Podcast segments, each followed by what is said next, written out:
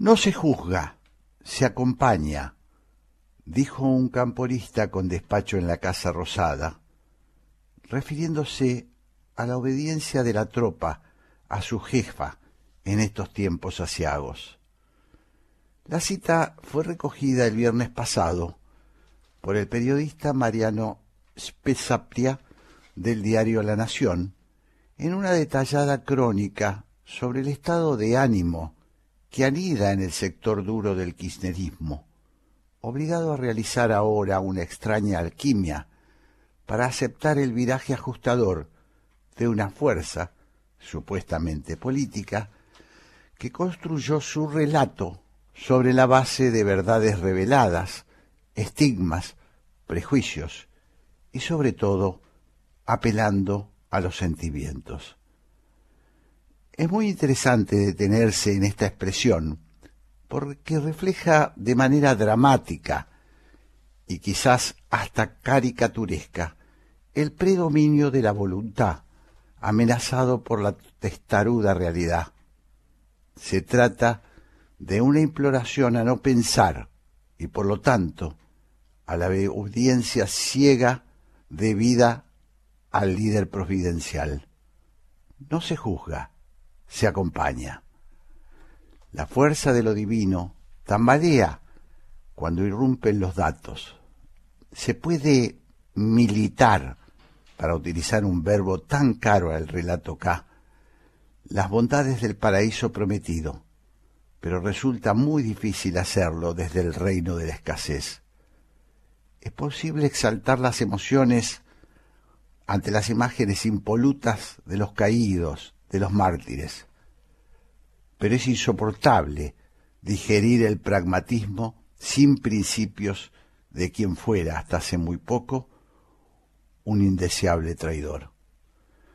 Algo de lo que conocimos en los últimos casi veinte años, pero sobre todo a partir de la muerte de Néstor Kirchner, el 27 de octubre de 2010, ha ingresado en estado de letargo, la supremacía de lo simbólico, aquellas apelaciones a la trascendencia mística, crujen ante las evidencias del fracaso. El populismo es básicamente insustancial.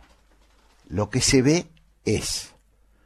No se trata de una ideología en el sentido que le hemos dado a lo largo de la historia, sino de una herramienta para la perpetuación de líderes providenciales para sostenerse requiere no sólo de narración, sino de recursos materiales. Por eso les cuesta tanto hoy a sus mentores abrigar expectativas ante la Grey. Quien apela a la obediencia ciega no se juzga, se acompaña. En realidad está expresando impotencia y desazón. El populismo, como lo ha explicado en profundidad Lori Sanata, tiene pies de barros. Se instala con mayor comodidad definiendo a sus enemigos, la oligarquía, la antipatria, la avaricia rentista, que explicitando ideas propias y proyectos. La voluntad que escribe se sustenta en creencias y mitos. No reside, no resiste un análisis de discurso ni de pensamiento. Se basa en sacralizaciones, sus líderes responden a la voluntad del pueblo, son el pueblo.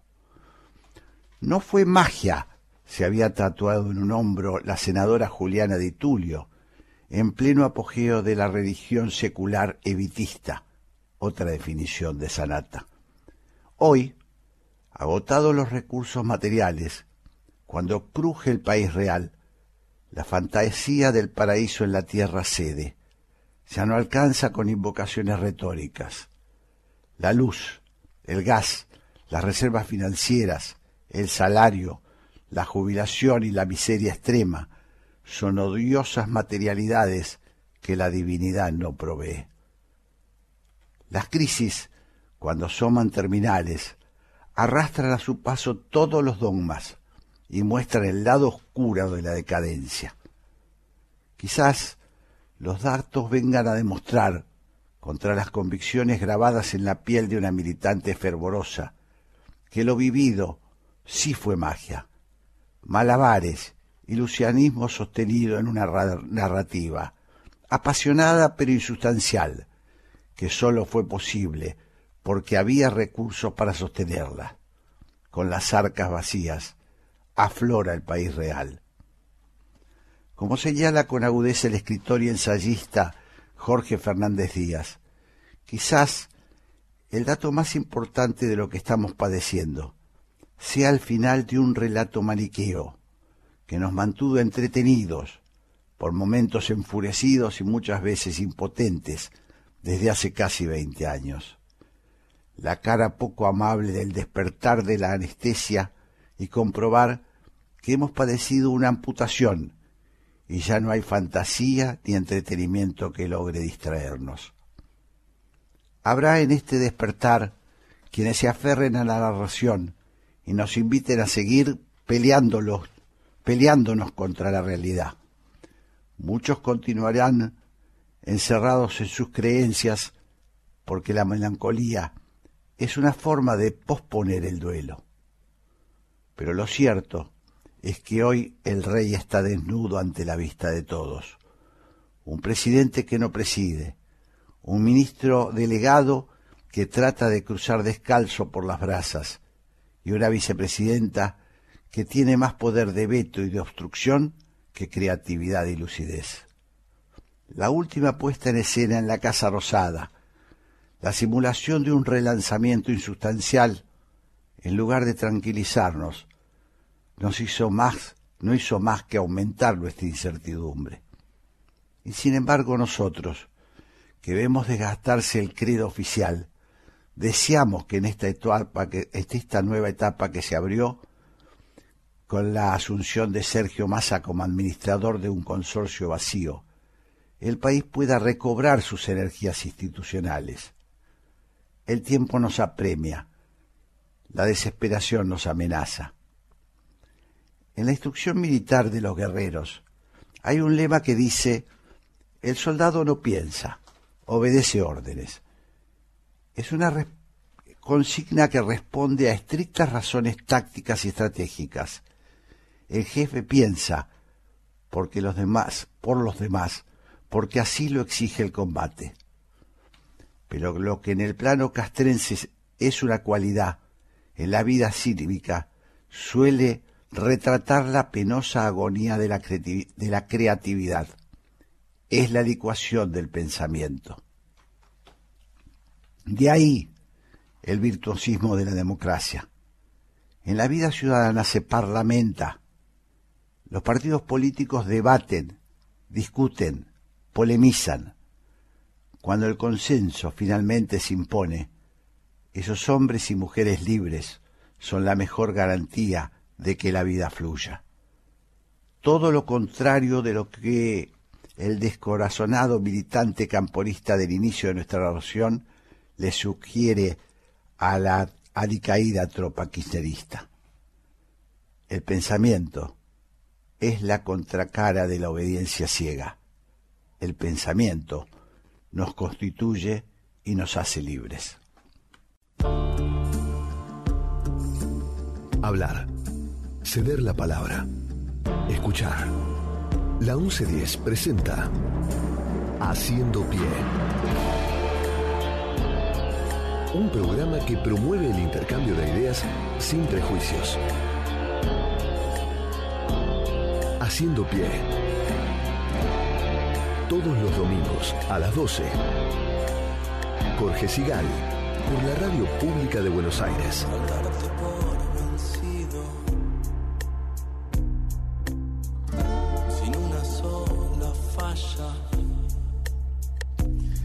Buen mediodía de domingo en Buenos Aires. Estamos haciendo pie. Ahora presento al equipo que nos acompañará durante las próximas dos horas. Operadora Gabriela Garrido. Locutora María Cecilia Navas, Ceci. Coordinación de aire Andrés Terrile. Producción Gabriel Matera. Producción general nuestra protectora Mechi Laguna Coordinación artística, la españolísima Raquel Aparicio. Y sí, ahora sí, le doy la bienvenida a Ceci. ¿Cómo estás, Ceci? Hola, Jorge. Muy bien, muy bien. La verdad que me acostumbré a estar con vos, que te vi la semana pasada y tengo ganas de que estés acá también. Bueno, ya vamos a ir, ya vamos a ir. Ya vamos a ir para estar juntitos. Me encanta, me encanta la idea. Bueno, Jorge, te cuento, en este momento la temperatura en la ciudad de Buenos Aires, 13 grados 6 décimas, humedad 65%, el cielo está algo nublado, así que bueno, nos espera un domingo un tanto fresco. Y bueno, como hacemos todos los domingos, eh, les recordamos a nuestros oyentes cómo pueden hacer para comunicarse con Haciendo Pie. Pueden hacerlo a través del Twitter de la radio, que es arroba la 1110, y también al Twitter de Jorge, que es arroba Jorge Sigal. Esa tristeza que tienes viene de un rostro cansado viene de manos abiertas por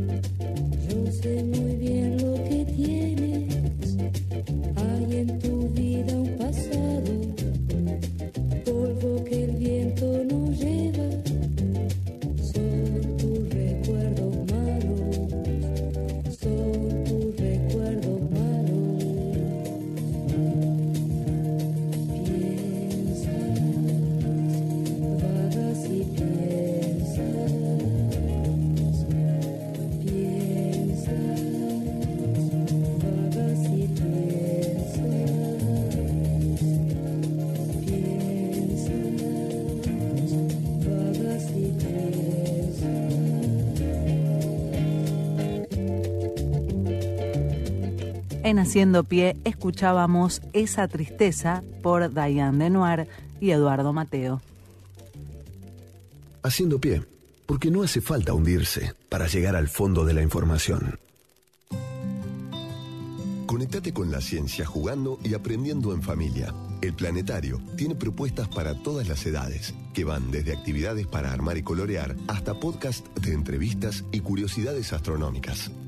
Ingresa a las redes del Planetario en Instagram, Facebook, Twitter y Spotify o a www.planetario.buenosaires.gov.ar y descubrí el universo desde casa.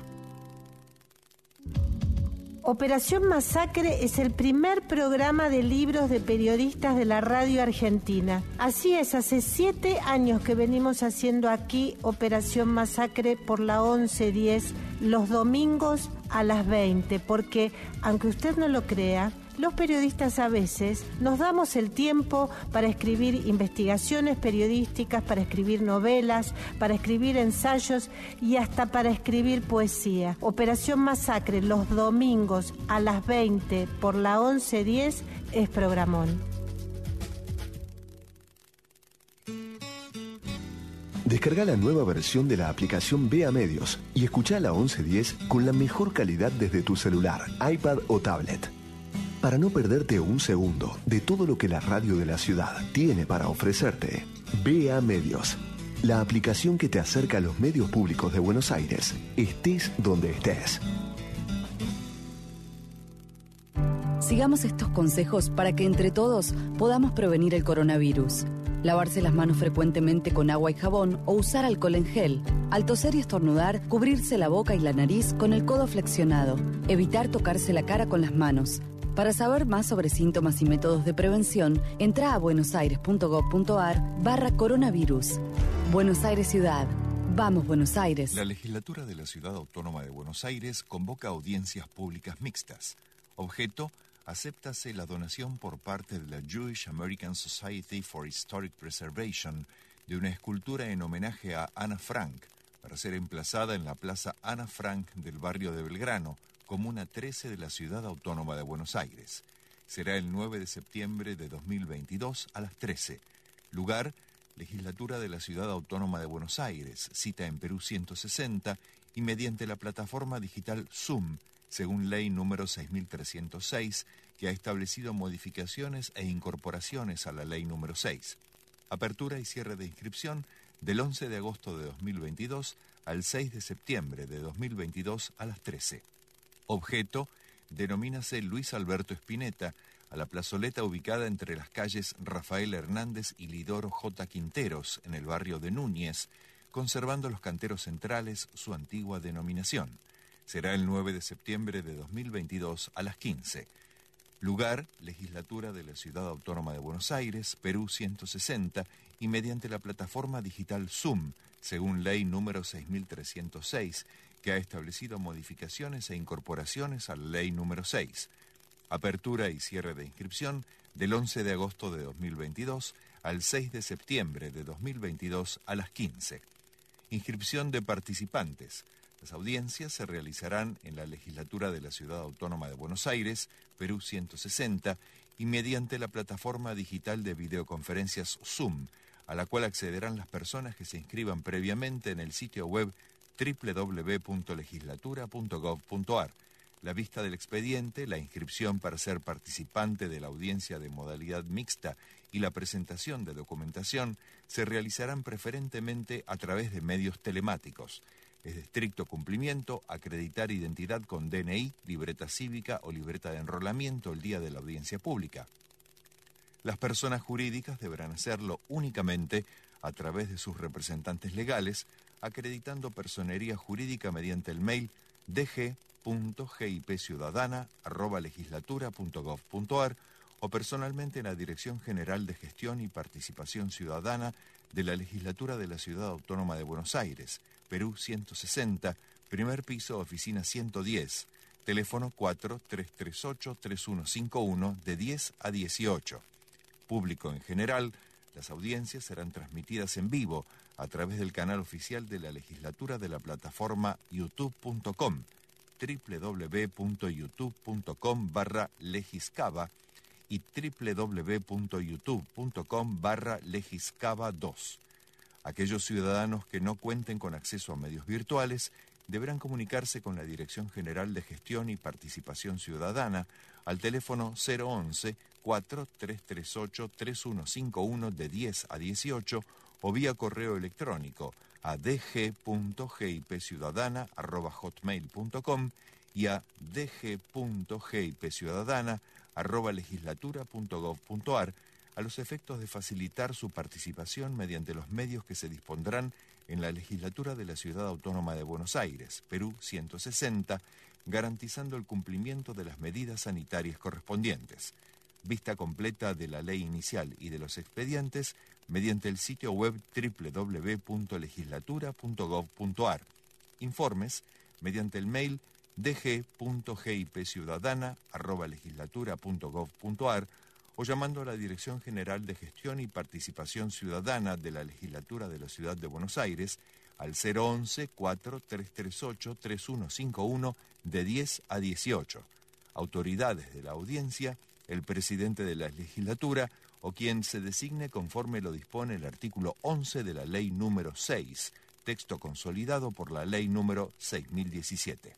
En Banco Hipotecario actualizamos nuestra app para hacer tu día a día más fácil. Nuevo diseño, más funcionalidades, más información. Consulta, invertí, envía, pedí, paga con QR y mucho más. Banco Hipotecario en tu celular. Descarga la app BH y opera todos los días durante las 24 horas.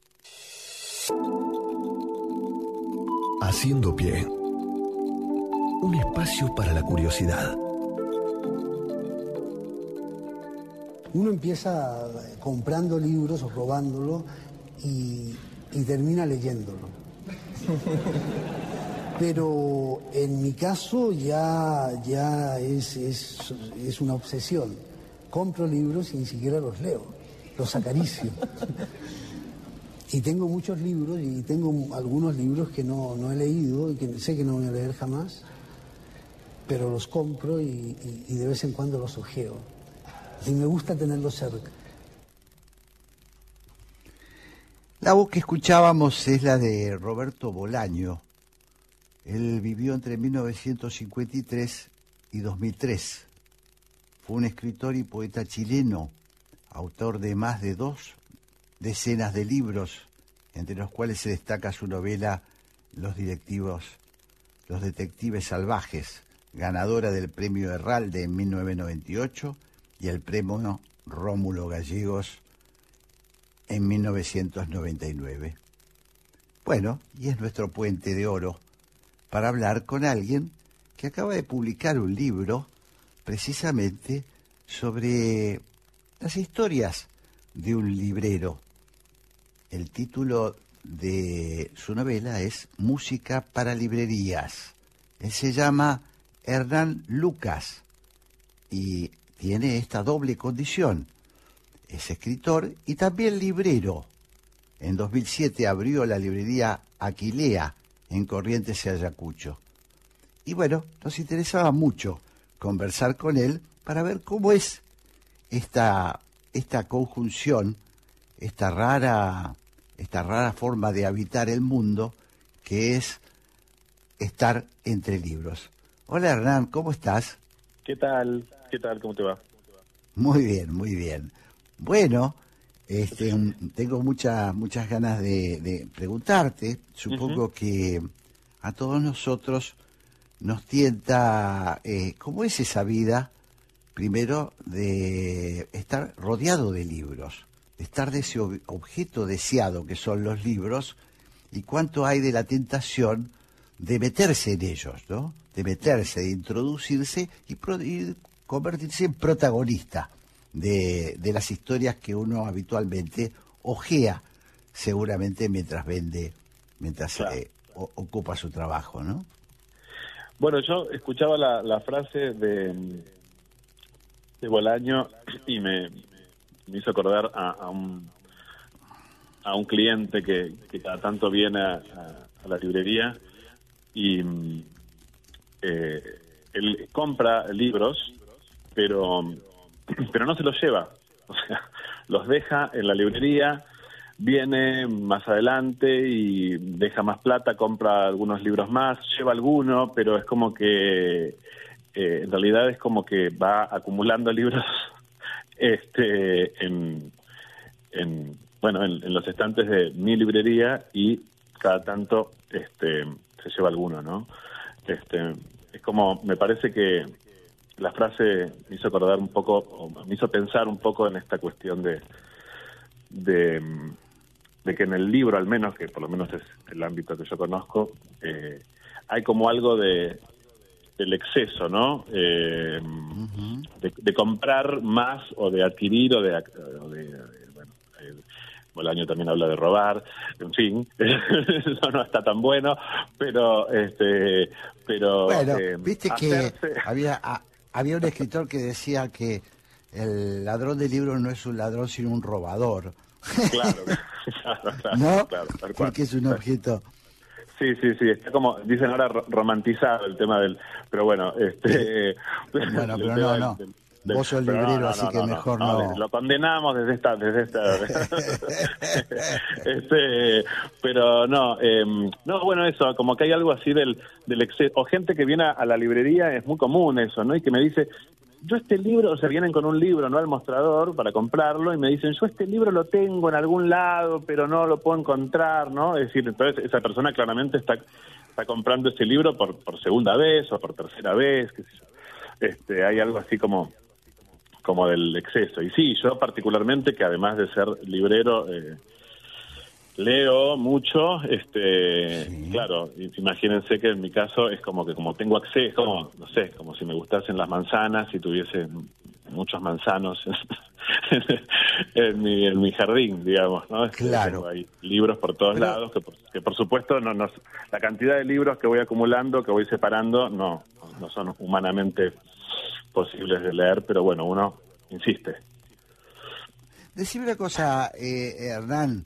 En- cuando yo era joven, el librero, eh, recuerdo algunos, lo tengo, vos sabés que de muy joven, lo tengo muy grabado. Me acuerdo de un librero en la librería Hernández, ahí en Uruguay y Corrientes, Claro. que era como una especie de gurú, Claro. que en los años 70 eh, nosotros íbamos ahí y decíamos, eh, ¿tenés tal libro?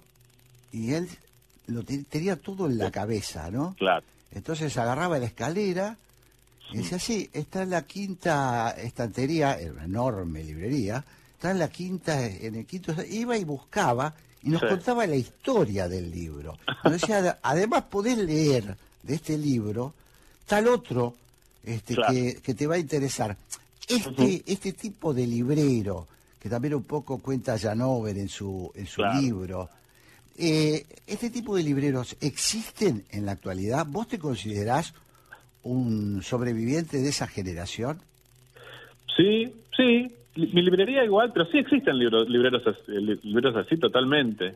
Hay muy, muy buenos libreros, y a pesar de que, bueno, sí, también con el tema de, de que los libros ahora, que muchas librerías están informatizadas y que entonces, digamos, a veces los libreros son solamente personas que, mm, qué sé yo, meten el título en el que, se- que le piden en, en- en el buscador y qué sé yo. Hay, hay muchos otros que, que, que sí, que saben muchísimo y que cumplen esa función de recomendar y mm, totalmente. Sí, yo creo que sí, sí, que lo soy. Mi librería es una librería de usados y de, Sí. y de saldos, entonces es más bien eh, una librería en donde la gente medio... Eh, es este autoservice, digamos, ¿no? Es como que entran Claro. y- Pero muchas veces me preguntan, sí, me encanta este, recomendarles y, y este y bueno, y, si, y, les pregunto, ¿no? Bueno, ¿qué, qué, es lo que te gustó? Entonces, bueno, voy, voy por ahí y, y por supuesto que uno, este, muy... Nada, es, es, es lindo cuando cuando vuelven y les gustó lo que les recomendaste y vienen, vienen por alguna otra cosa. Así que sí, pero hay, hay, hay muy buenos eh, muy buenos libreros, sí, sí. Este, hay, hay, una, hay un famoso... sí. eh, Yo, yo escribí este libro que salió ahora, pero también Sí. escribí un libro anterior sobre la, la experiencia de la librería que se llama Aquilea, Crónicas de una librería, y Sí. ese mm, y ese libro tenía, yo puse le, le puse un, un epígrafe de un verso de un poeta que se llama Leónidas Lamborghini, que Sí, el, el- claro. el- el verso es, es muy lindo porque dice, eh, vendo Shakespeares usados a un moro sin entrañas. ¿no? Entonces, ese moro, además de hacer alusión a- al, personaje de Shakespeare, eh, hace alusión a un famoso librero de usados que había, se ve en la época de Leónidas, que se llamaba Moro. Este, Sí. Y bueno, seguramente Leónidas iba cada tanto y, y le vendía este, ejemplares usados de, de- de libros de Shakespeare que, que seguramente Moro le pagaba, eh, bueno, eh, así, po- va, poco, ¿no? Por eso es que le decía que era sin entrañas. No- Claro, no, pagamos claro. tan mal en librería Aquilea, ¿no? Estoy hablando con Hernán Lucas, él es librero, este, pero además escritor. Eh, y, y me preguntaba, eh, Hernán, eh, eh, ¿cómo, ¿cómo surgió este último libro? Contanos un poquito de este libro que acaba de editar Vinilo. Y bueno, este libro, eh, em, bueno, eh, yo estoy em, ahí en, en la librería, en el mostrador de mi librería, y desde ahí la verdad Sí. es un, un lugar muy interesante para observar. Entran personajes muy curiosos, muchas veces, otros no, pero bueno, este, y hay situaciones, observaciones, es como un punto de mira, ¿no? Un poco eso, ¿no? Tiene el, el mostrador. Eh, y, y además, también bueno, yo soy hijo de, libre- de un librero, entonces la librería para mí, o sea, es un, es un ámbito en el que estoy desde, desde siempre. Y cuando abrí la mía en el 2007, ahí es como que empecé a conjugar la experiencia de la librería y la escritura, ¿no? Eh, y, y bueno, entonces empecé a escribir cositas muy breves en papelitos, este, ahí en el mostrador, cosas muy breves porque si me distraía demasiado en escribir, eh, me robaban los libros. Entonces este, tenían que ser cositas eh, así, muy, muy, muy cortas, que en todo caso después, más, más tranquilo, eh, eh, en fin, desarrollaba, ¿no? O no, en algunos casos quedaban así. Este, Y bueno, ahí, ¿no? Y, es, realmente, porque este es el, segundo libro y yo ya después de este libro dije, bueno, basta, ¿no? Basta de escribir sobre la librería, además hay otros libros, escribí otros libros también, pero eh, bueno, medio como que basta, ¿no? Con la librería. Y, mm, y bueno, y es muy, ocurre mucho que, que de golpe aparece algo por la calle o, o en el mostrador o en el salón que me que me obliga prácticamente a, a, volver ¿no? A, a, escribir. O sea que, bueno, es medio, no queda claro quién escribe a quién, ¿no? Porque realmente por momentos es como que la librería ahí eh, se impone, ¿no? obliga a, seguir eh, escribiendo, es algo así. ¿Y se te ocurre, Hernán, se te ocurre, Hernán, alguna anécdota eh, que hayas vivido con gente que va a la librería. Eh, la librería es un lugar, eh, bueno, para los que nos gusta la lectura, ¿no? Es un lugar que tiene un algo de templo, ¿no? Algo de templo. Este, eh, la gente te cuenta cosas, habla con vos, intercambian sobre libros eh, hacen crítica de autores. ¿Cómo, ¿Cómo es esa vida? Sí, bueno, mi, mujer le dice la pulpería, ¿no? Porque ella muchas veces, ahora no, pero ella vive cerca, perdón, vive, eh, trabaja o trabajaba, mejor dicho, cerca de la librería. Entonces muchas veces ella pasaba, después de que cerraba, de que se iba de su, de su trabajo, pasaba por, por, por la librería y nos íbamos. Este, y cuando venía, generalmente yo estaba ahí conversando con alguien que estaba acodado en el mostrador, entonces parecía el estaño de una pulpería, ¿no? Este, y contándome algo. Y sí, claro, tal cual, la gente que cuenta cosas muy curiosas, sí, por ejemplo, un, bueno, cuento, ¿no? En el, en el libro hay una, este, un, un, economista que, que, me contó una, una anécdota así muy linda, ¿no? Va un cuento de su, algo de su infancia, ¿no? Que no queda, es un poco loco, ¿no? Porque cuenta que que él este, tenía conejos, criaba conejos cuando era chico y que, vivía en la, en la zona de San Martín, creo, y entonces le daba pasto a los conejos eh, para comer. Y mm, entonces él iba a agarrar, a arrancar el pasto eh, cerca de las vías del tren.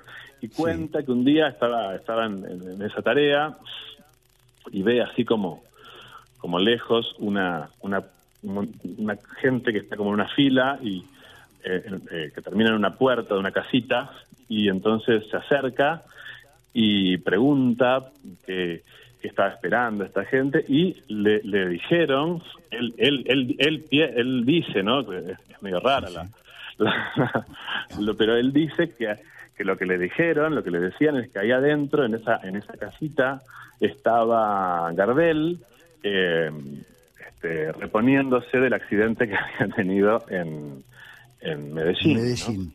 Claro, entonces es un, mito, ¿no? Claramente, porque esto no, no es así, pero bueno, él él es como que tiene esa, esa especie de, de, un hombre grande, digamos, ¿no? Y cuenta algo de, su, infancia, ¿no? Pero bueno, cosas raras como, ese relato y, y otras cosas, ¿no? Realmente, sí, sí, es un espacio... Eh, yo creo que también es, las librerías tienen como algo de de, una velocidad distinta, ¿no? Es como que la gente al entrar a una librería baja un cambio y eso hace que a veces se abran y cuenten cosas o hagan observaciones este, claro. interesantes.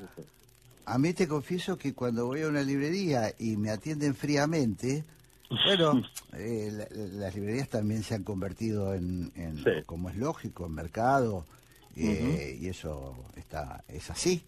Eh, pero cuando voy a una librería y, me tratan un poquito así como, como si fuera a comprar una heladera, me pone nervioso, ¿no? Estoy esperando que el librero me haga un guiño. Claro. Eh, que sea un tipo afable. Eso, eso vos lo tenés en cuenta cuando eh, ya en tu, en tu condición de librero hay, hay, como una complicidad que, que, que buscas con el cliente, porque finalmente es un cliente. Sí, eh, no, no, siempre, ¿no? Porque uno también tiene sus días y, bueno, y también, sí, ¿no? Y como, este, no es que estoy siempre súper afable, y abierto a la conversación. a veces realmente es increíble que, eh, como digo yo, en una baldosa los tipos empiezan a contarte cosas, o sea, no es como que no, eh, como que de golpe los tenés contándote unas cosas que decís, pero ¿esto de dónde, de dónde salió? ¿De dónde, ¿Cómo estoy yo escuchando eh, esto? Por ejemplo, no sé, me acuerdo una, una señora divina que, que me, me- me llega al mostrador con una revista de, de- de- de tejido y me y de golpe no sé cómo hace saca el tejido que ella estaba haciendo no y me lo muestra despliega no el tejido y- y- y me hace unos comentarios respecto del tejido y respecto de, de- de- de- de- del motivo que bueno un motivo este medio así orgánico pero que también están los motivos geométricos pero que eso le gustan más a la gente que tiene un espíritu matemático y ella no y y yo, bueno, era maravilloso lo que ella estaba contando, pero, pero por otra parte yo no, no, no sentí que había dado pie para eso, ¿no? Sin embargo, bueno, por eso digo, la librería ya de por sí, creo, ¿no? Ese espacio con, no sé, ese espacio que ya de por sí tiene, eh, o- o pone a la gente como en una, en un mood este, distinto, creo, este, y hace que eso, que, que tal vez cuenten y, y hablen y se abran, este, como no sé si lo hacen en, en- en otros comercios o en otros espacios, ¿no? Hernán Lucas, eh, propietario, fundador de la librería Aquilea en Corrientes y Ayacucho, autor de varios libros, el más reciente, Música para Librerías, que edita vinilo. Bueno, ha sido un placer escucharte. Bueno, igualmente. Nos gustan mucho estas historias que hablan tanto de nosotros, que hablan tanto de la Argentina y sobre todo de Buenos Aires. Así que te mando un gran abrazo. Bueno, otro, gracias. Chao, chao. Chao. Quiero entrar en tus cosas, revisar, abrir cada cuaderno y dejarlo en su lugar. Ah,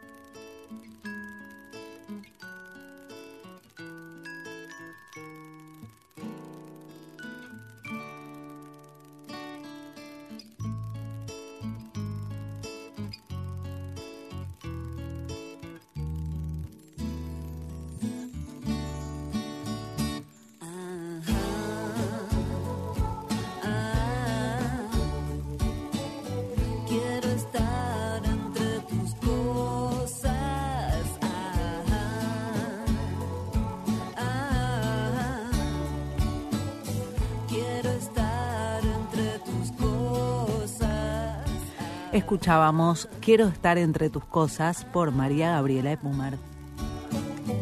Quiero estar entre tus cosas. Ah, ah, quiero estar entre tus cosas. Haciendo pie, porque no hace falta hundirse para llegar al fondo de la información.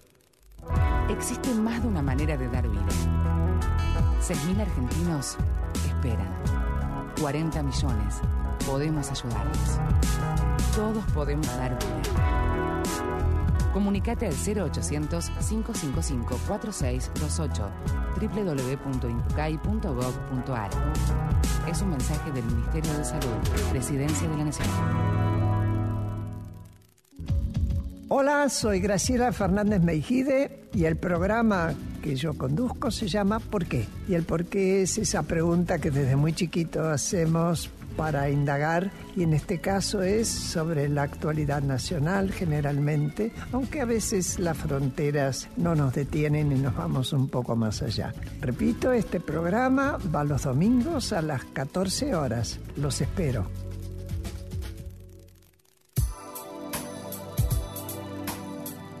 Haciendo pie. Un programa para atravesar la marea.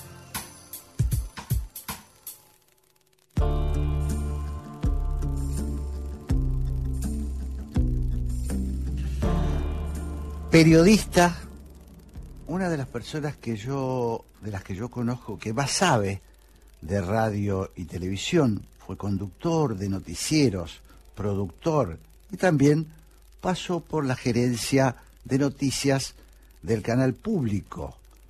Es Néstor Esclausero. Me interesa muchísimo hablar con él en este momento tan álgido de la polémica sobre la libertad de expresión, sobre algunos hechos que han sucedido en los últimos días y que nos vuelven a alarmar respecto de hasta dónde eh, está el derecho de las empresas a contratar, hasta dónde está el derecho de los periodistas a decir. Bueno, de todas estas cosas quiero hablar con mi amigo Néstor Esclausero. ¿Cómo va, Néstor? Jorge, el gusto en saludarte. ¿Cómo andan? Buen mediodía. Igualmente, igualmente. Bueno, este, qué momento, ¿no? Para, para el periodismo se desató también una polémica a propósito del tema Viviana Canosa. No quiero centrarme en eso, pero bueno, hay ahí una discusión eh, posible, ¿no? Sí, yo entiendo que el, el, gran problema que nos pasa a los periodistas y al periodismo en general en este tiempo, y eso por lo que sigo atentamente ocurre a nivel mundial, no tan agudo como ocurre en Argentina, pero aquí sí. este, tenemos una cuota parte importante eso, tiene que ver con el periodismo convertido casi en un solo género que es periodismo de opinión. Ajá. Se interpreta que el periodismo es solamente opinión. Para muchos, para muchos colegas, para muchas de nuestras audiencias, lo único importante es la opinión. Que se levante el dedo y se diga, yo creo, y esto te lo tomo vos, yo creo, yo creo y yo creo.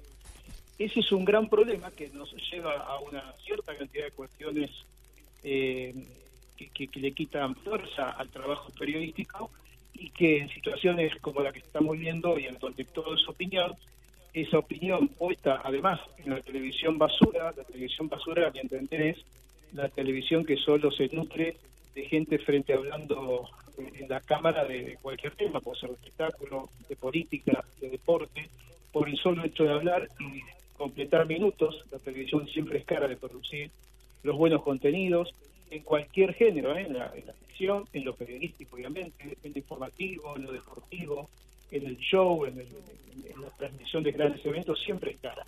Y como ese dinero no está o no se quiere poner, lo que se hace es poner gente frente a cámara para que hable. Esto que claro. se conoce mucho, Jorge, como el panelismo, ¿no? Uh -huh. Entonces, ese panelismo se nutre de gente que hoy va y le va bien, porque dice, entre comillas, una barbaridad. Pero esa barbaridad mañana ya no le sirve, porque tiene que decir una mayor. Mm. Y así sucesivamente. Por lo tanto, se llegan a situaciones ultra extremas en donde la opinión forma parte de lo más importante de lo que se dice a nivel periodístico. Insisto, no estoy en contra del periodismo de opinión. ¿eh? Yo creo que es un género muy importante, pero que está remitido a una cierta cantidad de gente con, con historia, con formación, con algo para decir y con respeto, que no es lo que tenemos o tienen todos. la verdad es así. Guste claro. o no, es así.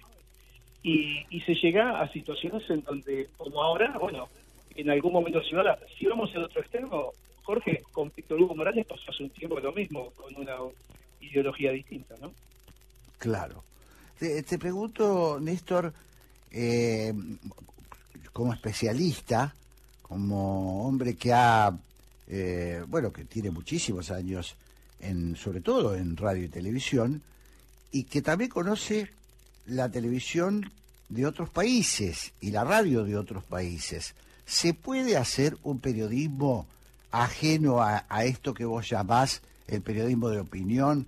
Eh, porque bueno, un poco uno podría preguntarse si, si se consume por algo es. Es decir, hay gente que requiere de esto, eh, requiere de alguien que le esté diciendo, eh, bueno, que suba la apuesta de alguna manera de su indignación, por llamarlo de alguna forma, ¿no?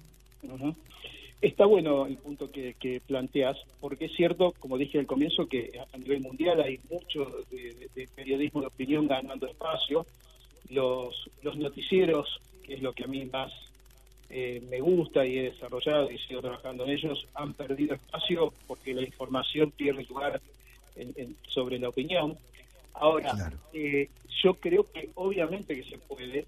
También hay una cosa que, sobre lo que decís que es muy cierto, las audiencias buscan ese tipo de, de contenidos, pero si vemos lo macro, las audiencias tienen cada vez menos gente, porque la gente se siente asqueada si es que no se ve identificada con una u otra posición.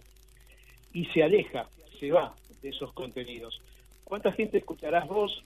Escuchamos nosotros. ¿Cuánta gente? Y la gente somos nosotros, digamos, ¿no? Nuestros oyentes en este momento, quienes trabajan así en la radio con vos. La gente que te dice, yo ya no miro más tele, ya no aguanto más lo que dicen, ya todo lo mismo, solamente sangre y gente opinando, y me gritan de un lado y me gritan del otro. Esa gente se fue, se va de lo que es el, periodismo televisivo puntualmente, porque se siente asqueada. Entonces, las audiencias de, de esos medios queda casi remitida a quienes buscan y se sientan y se sienten identificados con un sector u otro y les quieren cada vez más sangre a cada uno de esos sectores para mantenerse en ese lugar. Claro. Estoy hablando con el periodista Néstor Esclausero y me interesa, eh, Néstor, tu visión sobre el tema redes, porque también es cierto que hay una vuelta de tuerca que las redes le dieron, bueno, a esto que, a esta especie de mm, radicalización, por llamarlo de alguna manera, eh, de las opiniones. Eh, nosotros nos criamos en, en un tiempo, nos educamos en un tiempo donde eh, hubiera sido impensado eh, que el periodismo se convertiría en, nosotros diríamos, digamos, en, la gráfica hacíamos columnas de opinión, pero la crónica era un esfuerzo por tratar de contar hechos, ¿no? Digamos, esa era la esencia de la crónica, contar. Eh, pero bueno, las redes han puesto las cosas también en otra dimensión. ¿Cómo, cómo lo observás vos? Bueno, en principio es una cuestión apasionante de los últimos 20 años. Digo 20 años porque creo que es el tiempo en el que se potenciaron.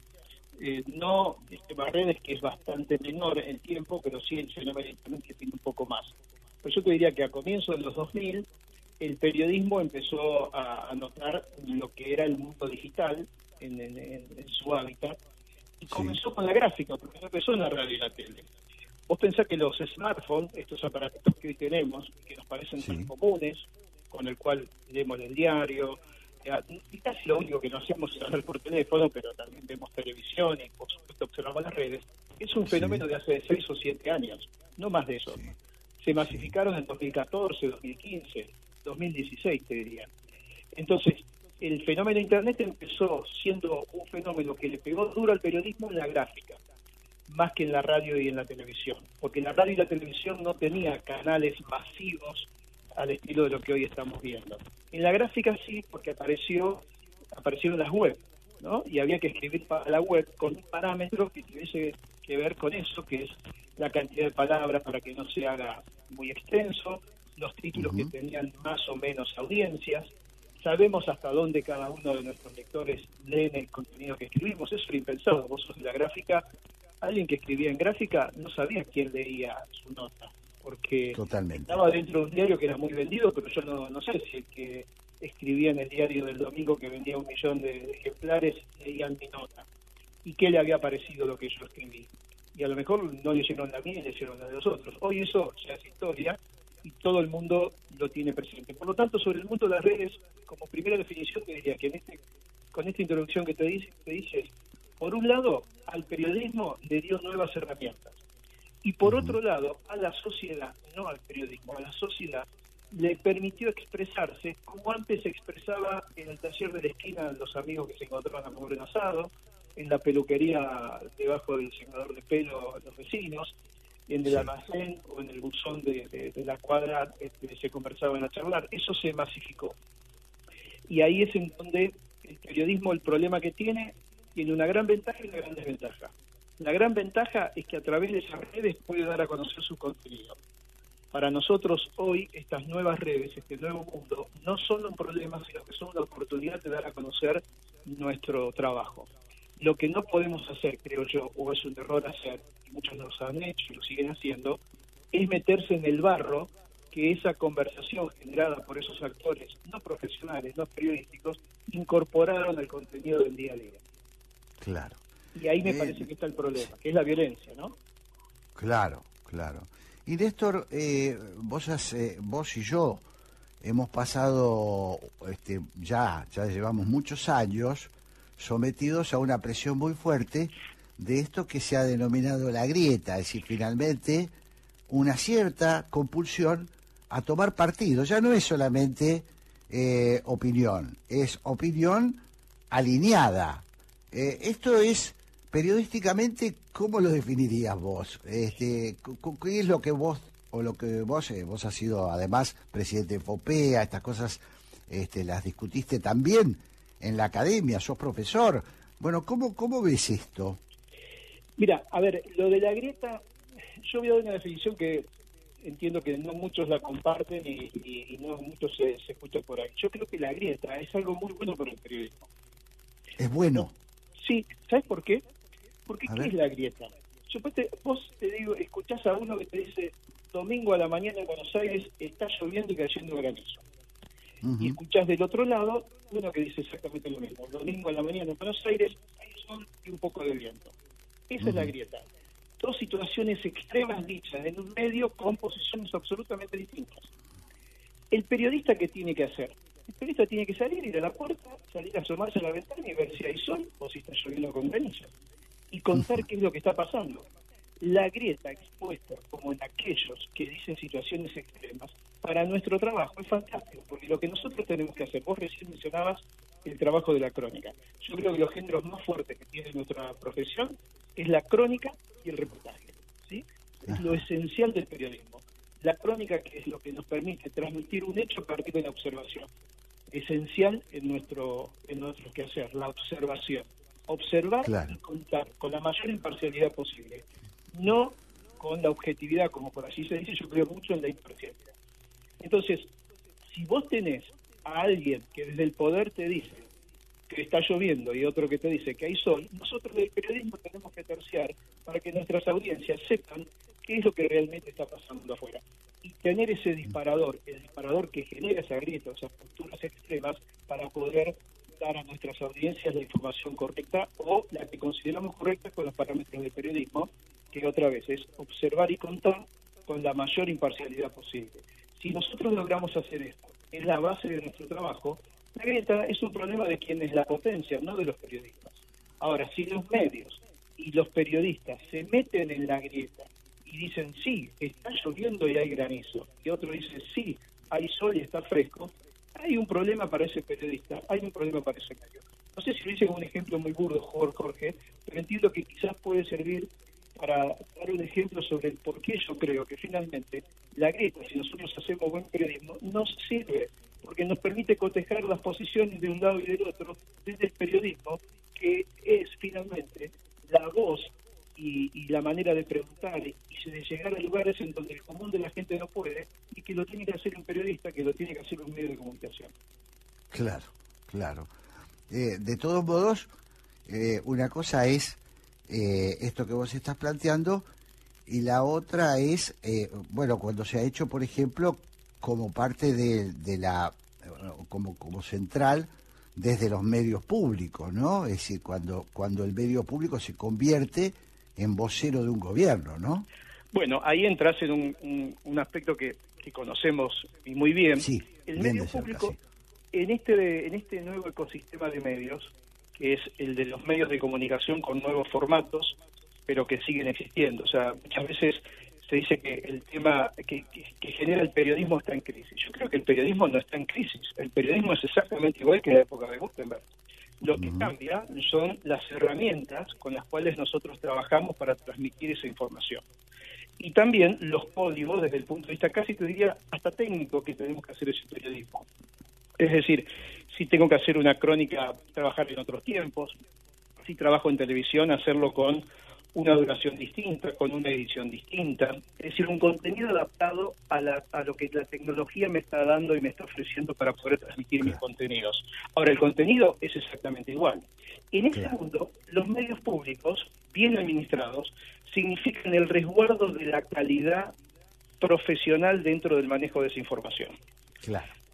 Entonces, yo entiendo que si los medios públicos tienen la autonomía para poder manejarse con un criterio profesional extremo, un criterio profesional extremo, me parece que esto es fundamental, con gente capacitada y con formación para, para dar respuesta a eso, son para nuestras audiencias el resguardo de esa calidad que no encuentran y a veces no encuentran porque en los medios privados hay un extremo u otro potenciado por la grieta o por los grandes negocios que hay detrás de los dueños de muchos de esos medios. Claro. Eh, estimadísimo Néstor Esclausero, te agradezco mucho. Eh, el tema medios es un tema permanente. En nuestra vida estamos regidos por el, bueno, por la información, por las redes, por todo lo que nos llega. Eh, la vida pública se ha intensificado en los últimos años y me parece muy importante que nosotros podamos discutir abiertamente y contarle un poco a, a la opinión pública lo que vemos desde este lado del mostrador. Así que, bueno, ha sido un placer, Néstor. Te mando un gran abrazo. Jorge, un abrazo y gracias por, por invitarme a estar en este mediodía. Como siempre, yo te escucho, los escucho todos los domingos haciendo asado, así que sigo con esa tarea y escuchándolos también. Un fuerte abrazo. Chao, Néstor. Gracias. Haciendo pie, para los que queremos ver más allá de la superficie. Explorar es nuestro punto de partida Ahora te invitamos a hacerlo juntos. Descubrí cómo la energía nos conecta en tecpetrol.com. Jorge Sigal y Santiago Kovadlov. Dos ensayistas, dos amigos de la vida. 60 minutos y todos los temas del mundo para conversar. Café La República. El placer de una charla de domingo. Bermud, política, filosofía, poesía y lo que venga. Café La República. Un lugar para encontrarse. Por la 1110. La radio pública de Buenos Aires.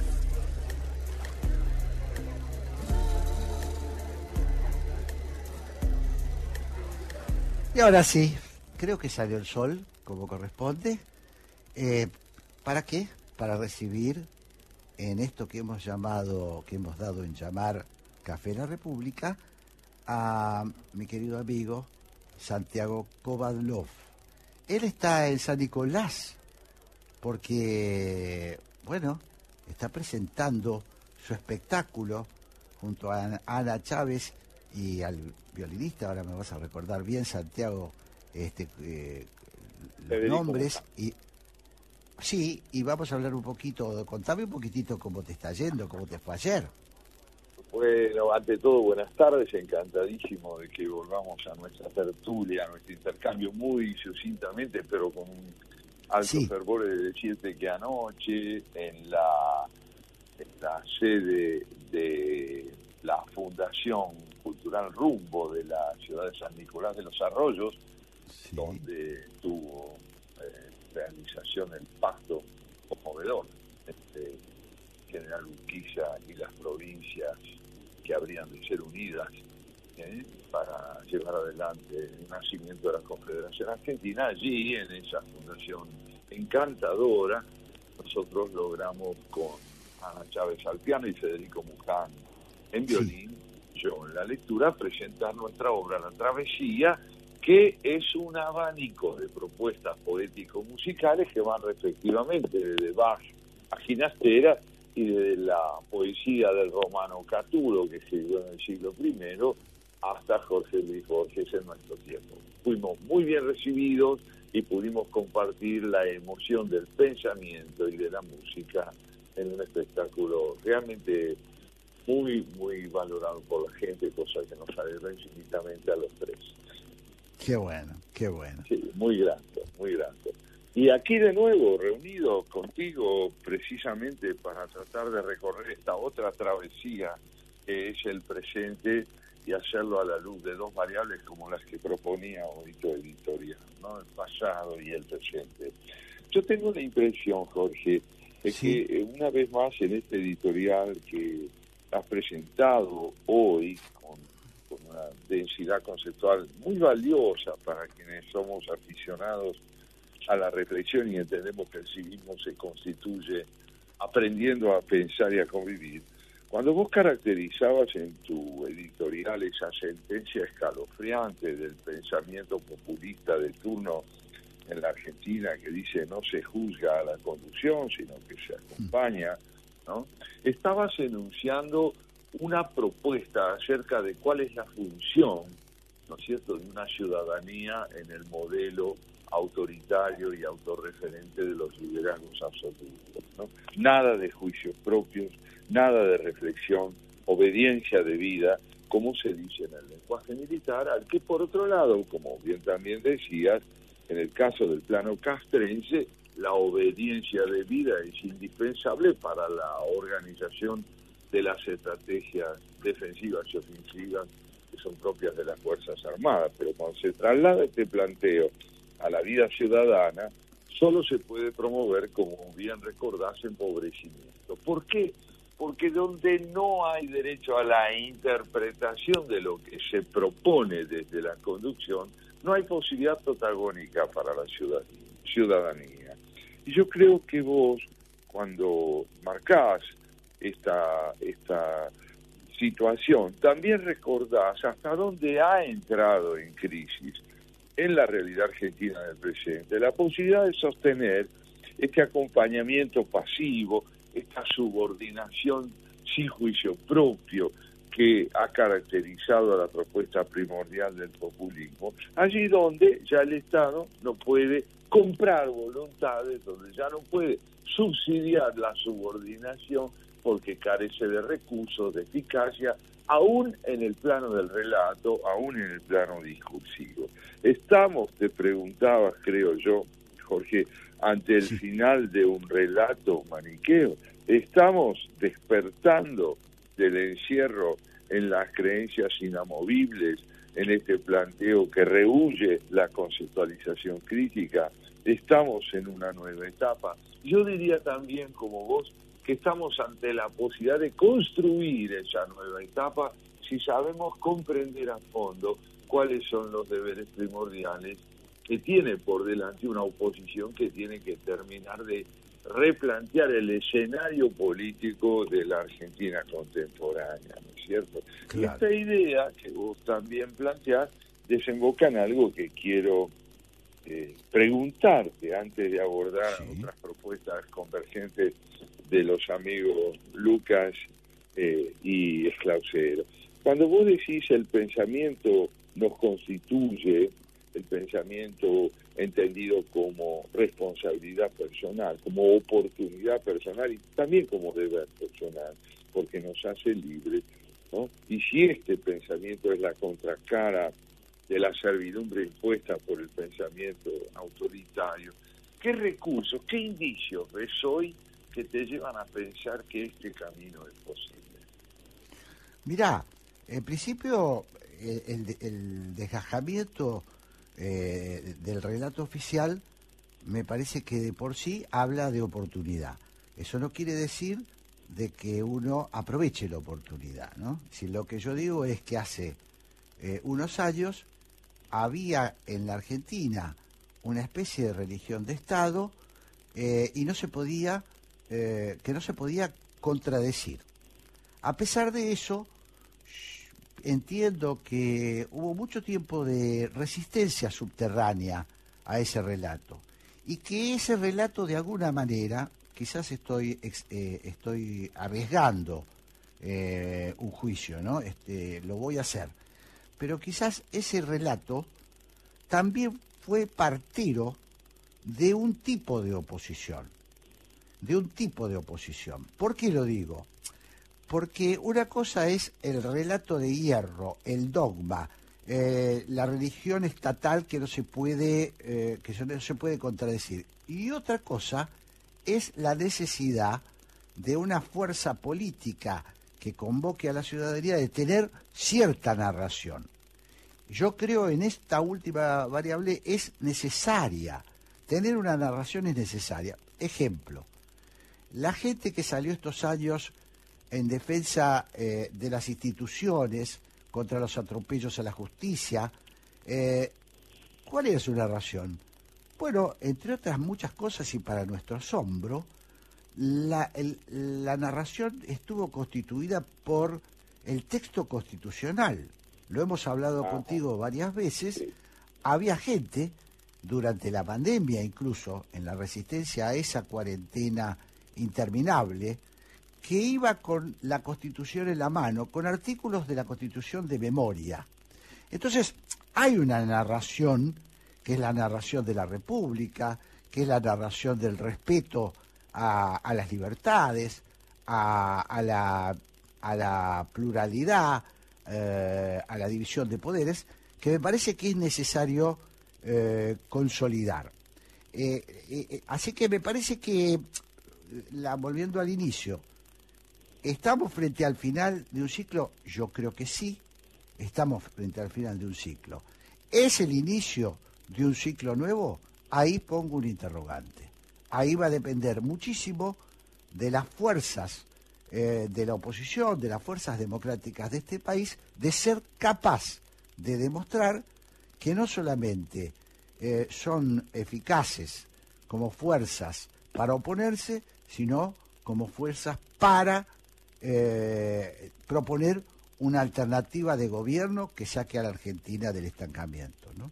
Yo, yo tomo muy en cuenta lo que decís, creo que tu respuesta a la pregunta que te planteé despliega convicciones que ciertamente compartimos, pero además creo que enfatizas algo muy importante, no confundir nunca la esperanza con la certeza que es propia del optimismo. El optimismo suele creer que un porvenir venturoso seguirá una etapa desgraciada. Y eso no está escrito. Una cosa es reconocer que esto es necesario y otra que es evidente. Son cosas diferentes. Debemos aprender a ser, a ser cautos. Y en política la cautela puede eh, tener primordialmente que ver con la capacidad de capitalizar el error.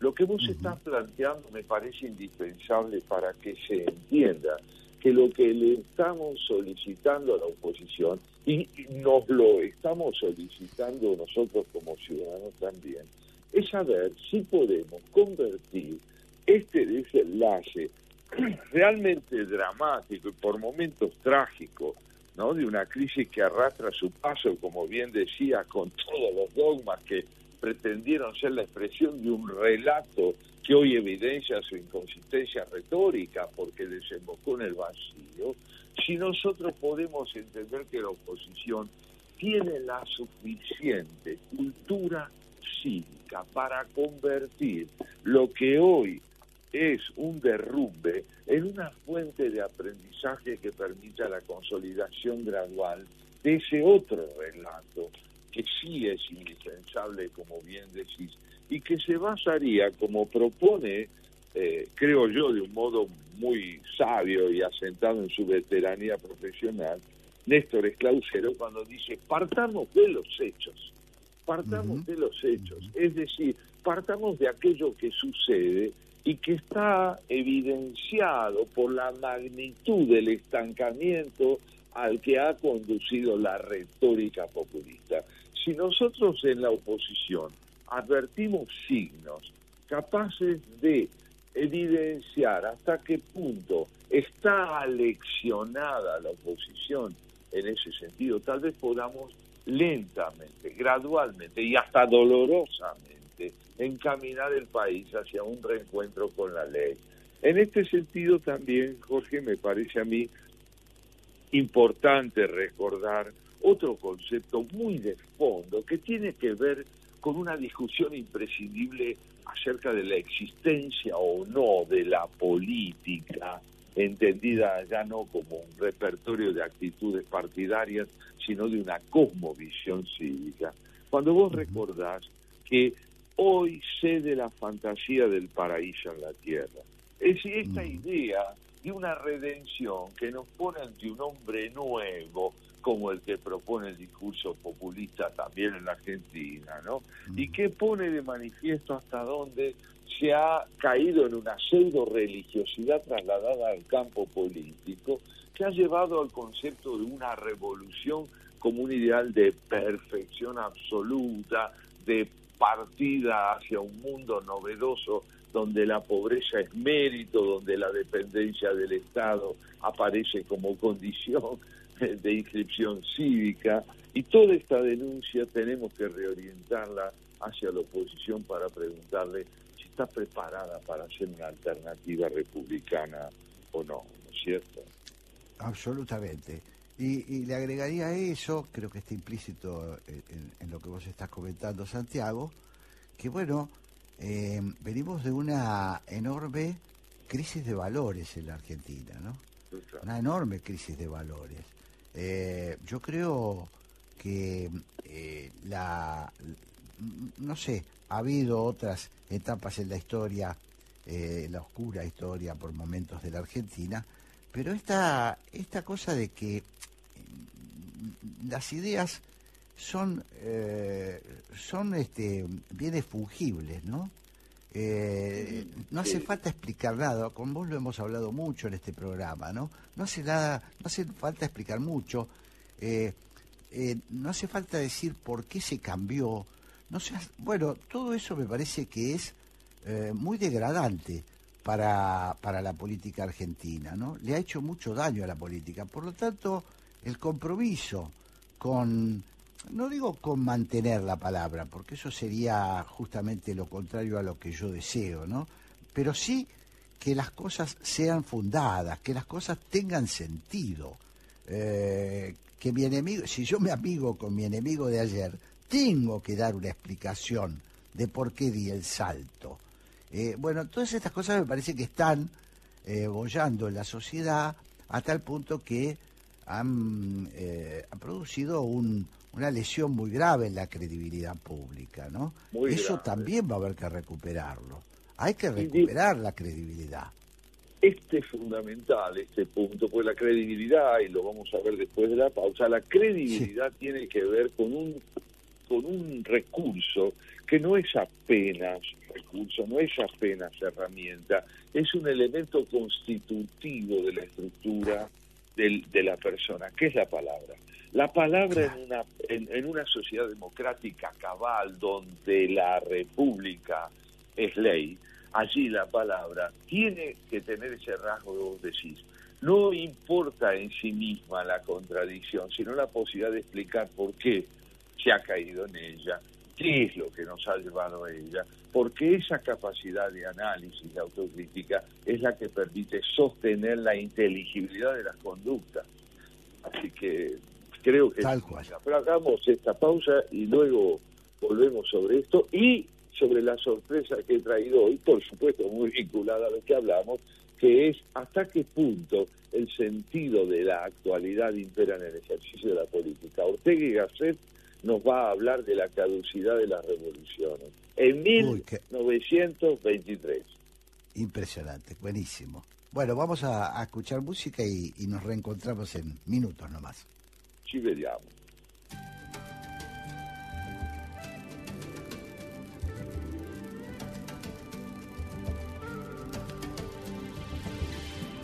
Y si te cuento los motivos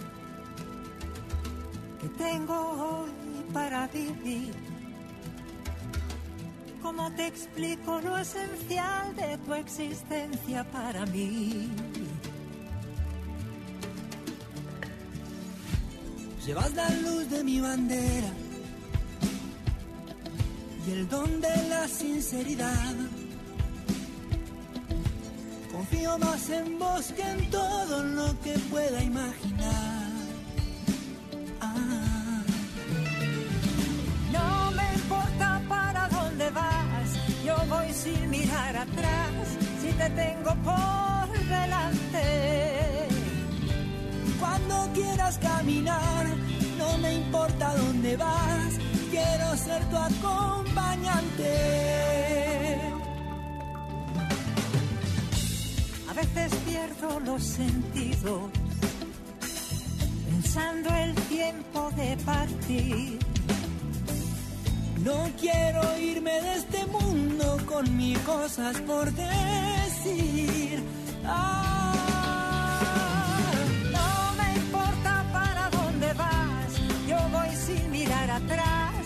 te tengo por delante. Cuando quieras caminar, no me importa dónde vas, quiero ser tu acompañante. Y sin pecar de loco ni atrevido, yo te elijo mi destino y mi camino por seguir. Si ya anduve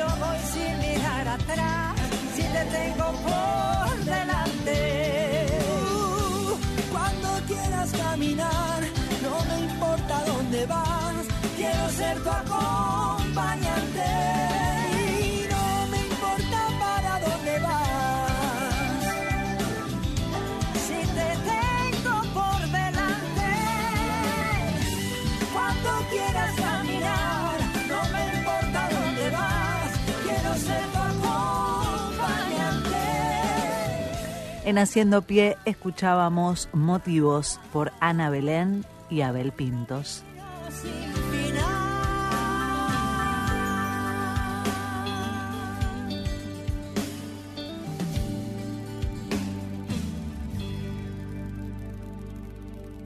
Jorge Sigal y Santiago Kovadlov en Haciendo Pie. ¿Vamos a la plaza? Claro, mi amor, vamos. ¿Falta mucho? No, es ahí cruzando. Mamá, quiero ir a los juegos. Dale, pero dame la manito para cruzar.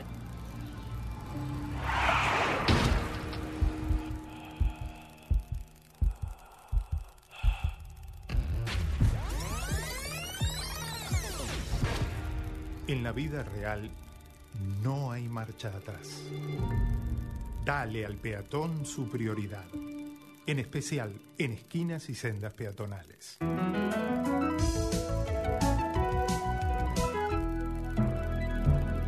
Luchemos por la vida.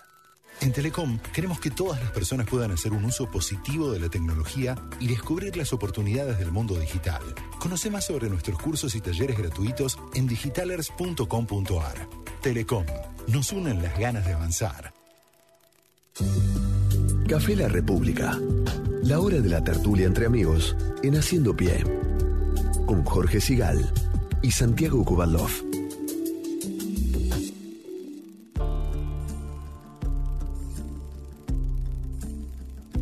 Y acá estamos nuevamente con Santiago Kovandlov conversando eh, y esperando ansiosamente eh, lo que nos trae de Ortega y Gasset para seguir eh, en esta temática que tanto nos inquieta.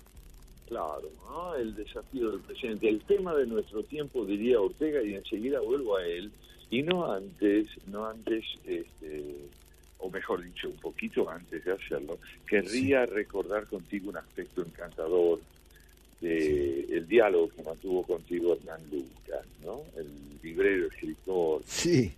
El autor de música para librerías. Ahí ah, hablábamos recién, antes del corte, con vos, de lo que significa devolverle credibilidad a la palabra, no como que restituye un mero instrumento oxidado, caído en desuso o atrofiado por la violencia simplemente con que se lo empleó, sino que entendemos que una de las finalidades primordiales de una democracia republicana no puede sino, al empuñar la Constitución Nacional como elemento que opera como brújula indicadora del procedimiento cívico, no puede sino, digo, encontrar qué significa la palabra. Y la palabra significa aquello que tan bien nos enseñó el poeta y ensayista Octavio Paz, cuando dice que el hombre está hecho de palabras.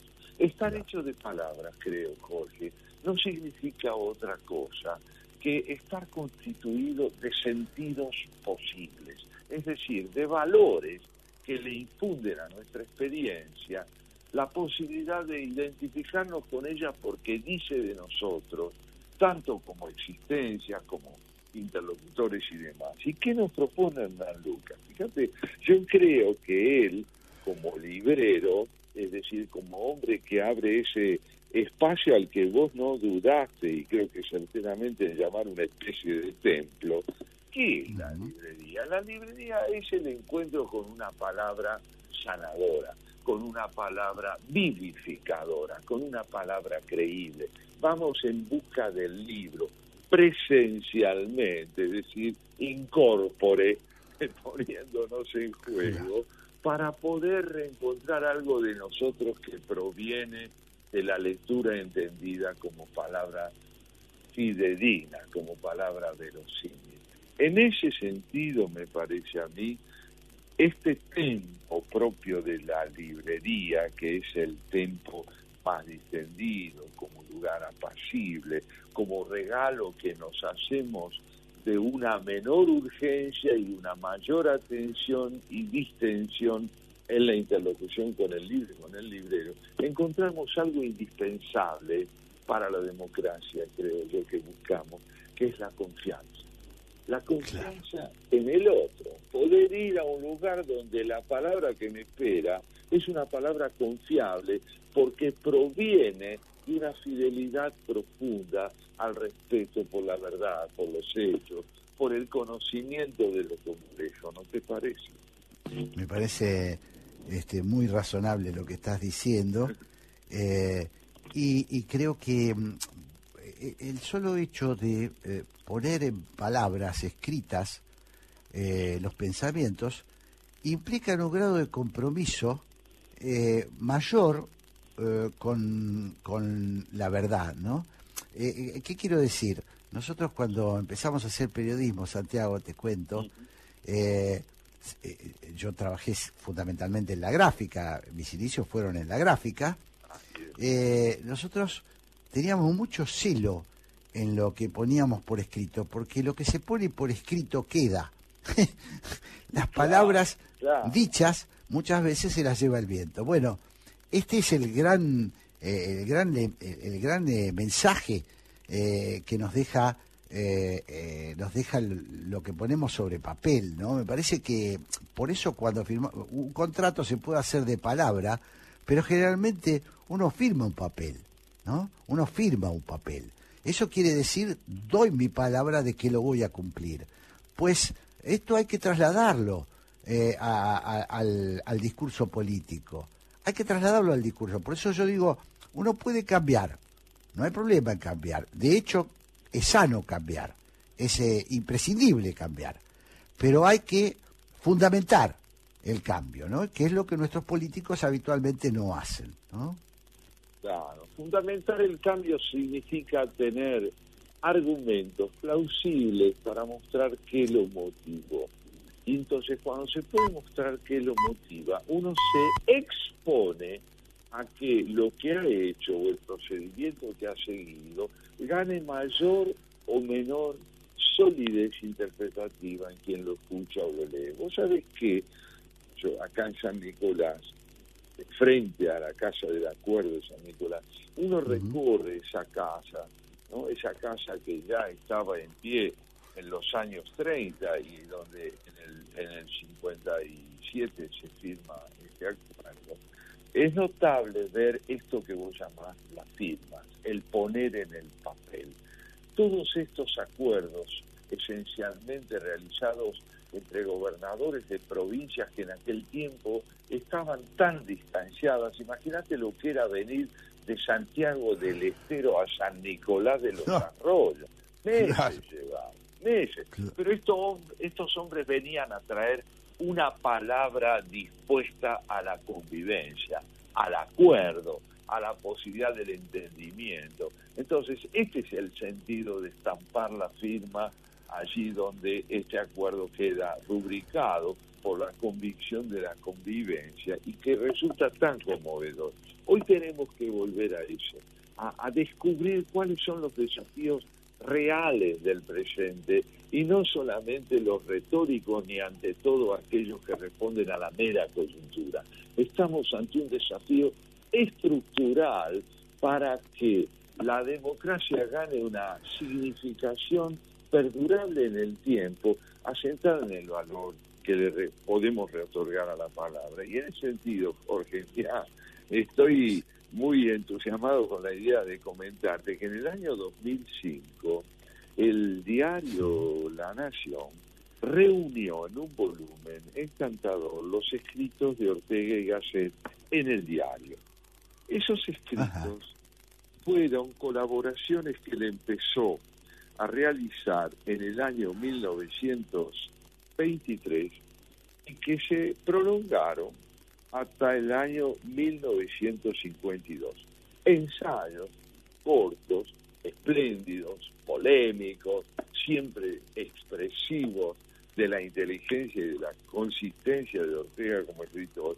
Y es uno de los primeros, escrito en marzo de 1923, se titula, lo creas o no, El ocaso de la revolución. El ocaso de la revolución. ¿Y a qué se refiere Ortega?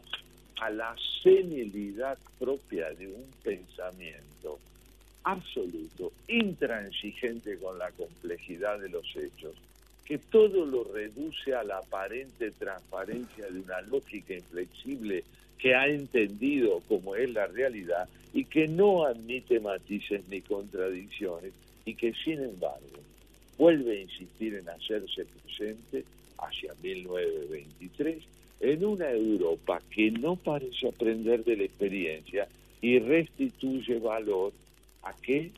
A la demagogia propia de los autoritarismos, del pensamiento unilateral, de la idea del reduccionismo de la verdad a la palabra del unicato de los líderes autoritarios. ¿Querés que te eh, lea y leamos a los oyentes? Le ofrecemos Por esta supuesto, reflexión por de supuesto. Dice así. Todo el mundo estará de acuerdo en reconocer que las revoluciones no son otra cosa en esencia que radicalismo político, pero tal vez no todo el mundo advierte el verdadero sentido de esta fórmula. El radicalismo político no es una actitud originaria, sino más bien una consecuencia.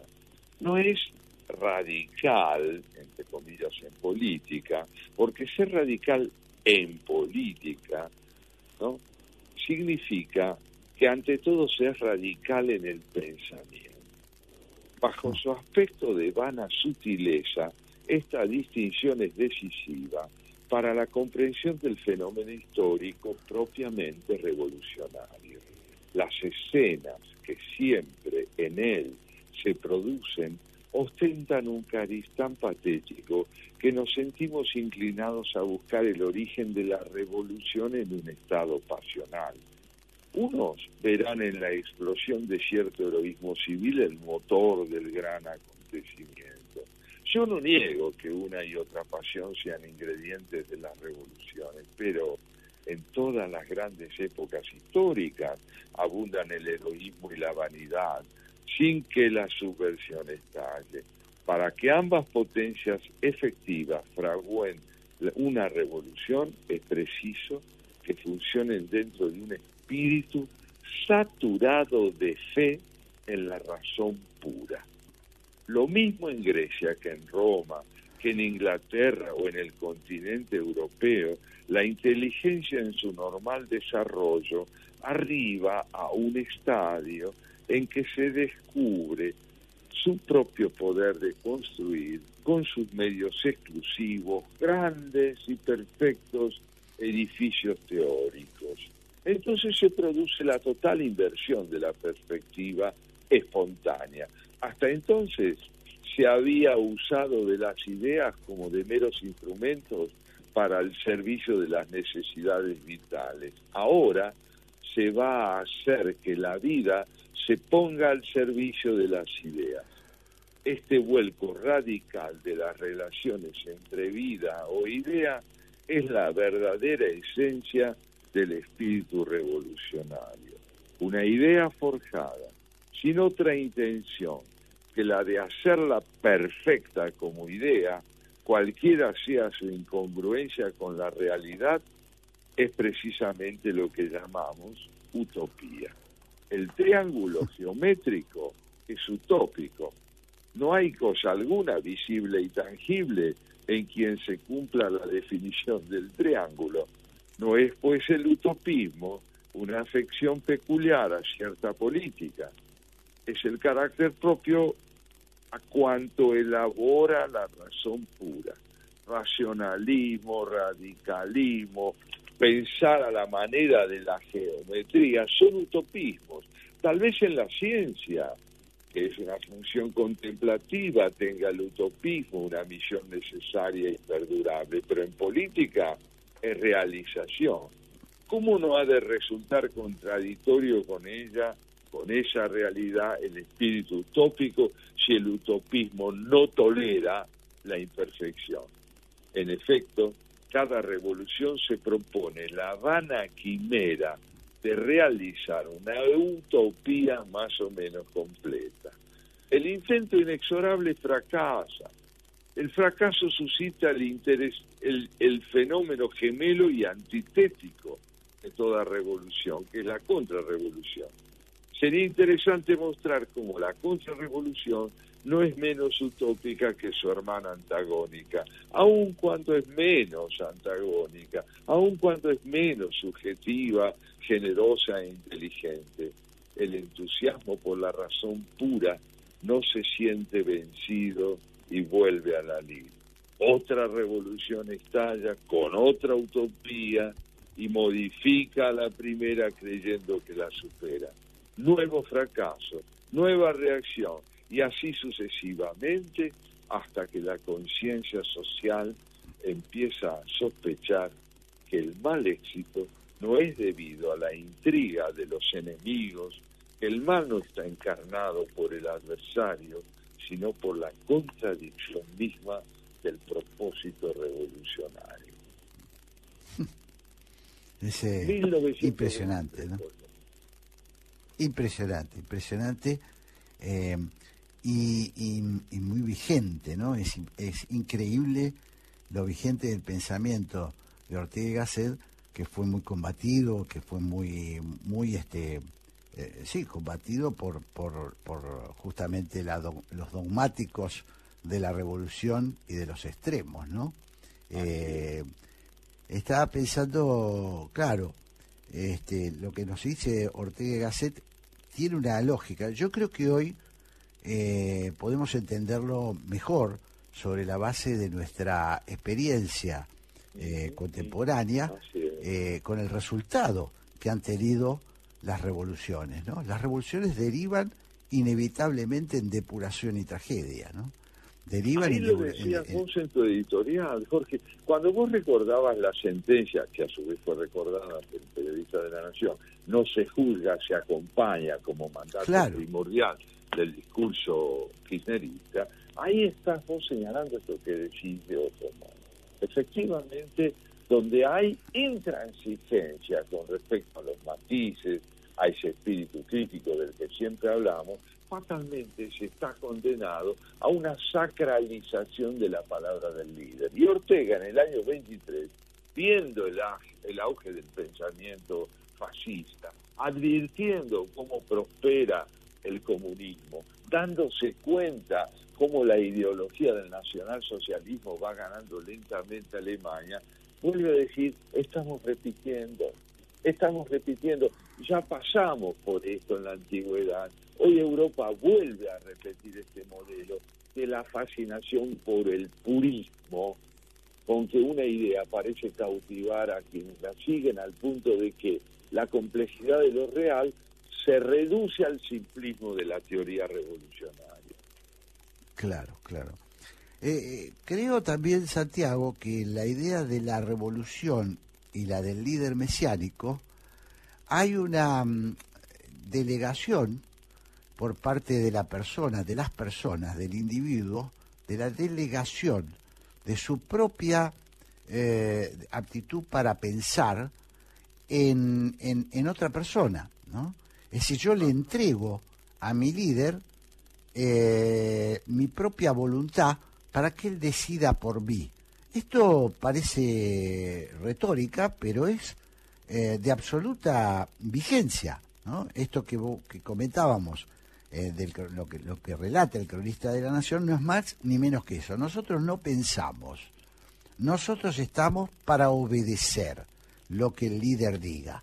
Este, esto no nos gusta, dicen algunos ahora, no nos gusta la alianza con masa, pero lo dice la jefa. Eh, creo que es la peor respuesta que una persona, este, que una persona puede, puede dar respecto de la cesión de su propia capacidad de, pensamiento. Creo que eh, sí, y ahí está esta bueno, con esa entrega de la que vos hablás, hay una claudicación muy profunda de lo que Clausero también señalaba, que es considerar que los hechos están pidiendo responsabilidad subjetiva.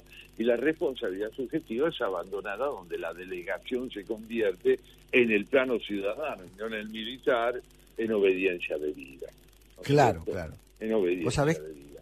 Vos sabés que yo recordaba esa en, en, en, el servicio, yo hice el servicio militar este, y, me quedó muy grabado esa, esa consigna que nos daban nuestros superiores eh, cuando, cuando, se, cuando bueno, había una tentación del soldado de decir, ¿por qué vamos a atacar para la izquierda si hay que atacar para la derecha? Y entonces ahí siempre el oficial superior respondía, el soldado no piensa, el soldado obedece órdenes. Que tiene una lógica en el combate, una lógica eh, indiscutible, que es que si nos imagínate si, imagínate la tropa haciendo una asamblea para ver qué conviene atacar, ¿no? Este es el fracaso este, de toda táctica militar. En la vida civil no es así. En la vida civil es absolutamente lo contrario. Cuanto más voces haya, cuanto más intercambio hay, más sí se logra el consenso de que eso que se establece en el conjunto sea, eh, sea efectivo y sea eh, sentido por quienes lo tienen que ejecutar finalmente, que son los ciudadanos, ¿no? Perfectamente, con una responsabilidad subjetiva que Ortega retoma en su texto finalmente y dice así, el programa utópico, es decir, ese ideal revolucionario que no transige con la complejidad de la vida, revela su interno formalismo, su oquedad, su pobreza en comparación con el raudal jugoso y espléndido de la vida. La era revolucionaria concluye sencillamente sin frases, sin gestos, reabsorbida por una sensibilidad nueva. A la política de ideas absolutas sucede una política de cosas y de hombres que se avienen a encarar una realidad irreductible a la idealización. Sobre todo, y esto es de gran importancia, la política toda pierde presión, desaparece del primer plano de las preocupaciones humanas cuando no está privilegiado lo complejo sobre la simplificación teórica. En la era revolucionaria se esperaba de ella la felicidad, y llegó a no ser más que un sustituto de la religión. Claro, claro. Así lo Eh, termina, termina Ortega ese artículo del año 23, se van a cumplir 100 años de su redacción, y si es cierto que no pareciera que la historia está dispuesta a aprender de una vez por todas, no menos cierto es que debemos intentar volver a aprender y que esto es lo que esperamos de quienes tendrán en un futuro cercano en la Argentina la responsabilidad profunda de reactivar en nosotros la esperanza del apego a la ley por sobre la retórica meramente autoritaria. Claro, claro, absolutamente, absolutamente. Eh, yo creo que estamos hablando de un escalón, de un salto en la concepción civilizatoria, ¿no? Estamos hablando nada más y nada menos que de eso. Eh, y eso es lo que nosotros propiciamos. Eh, la democracia, el ejercicio de la democracia, que tantos sobresaltos está teniendo en el mundo en este momento, es precisamente la posibilidad de, eh, bueno, de que construyamos la casa común con nuestras diferencias y haciendo hincapié en nuestros acuerdos. Este, no delegar lo que tiene que estar en nuestras propias manos, ¿no? No subordinarse a un liderazgo autoritario no es lo mismo que subordinarse a la ley. Subordinarse a la ley implica equidad. Subordinarse a una figura autoritaria es claudicar del derecho a la interpretación y a la responsabilidad personal. Absolutamente.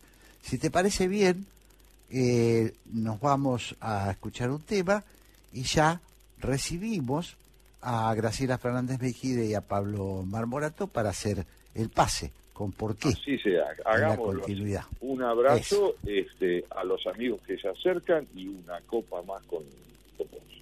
Vamos.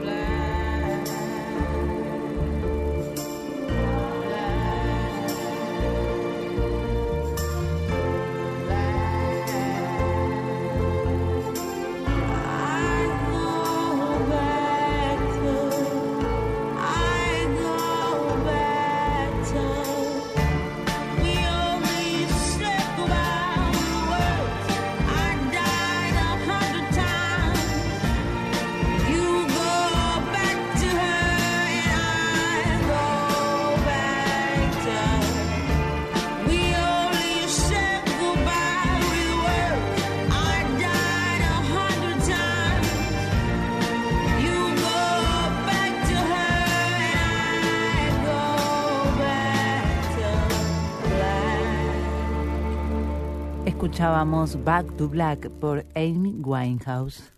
Jorge Sigal y Santiago Kovadlov en la 1110.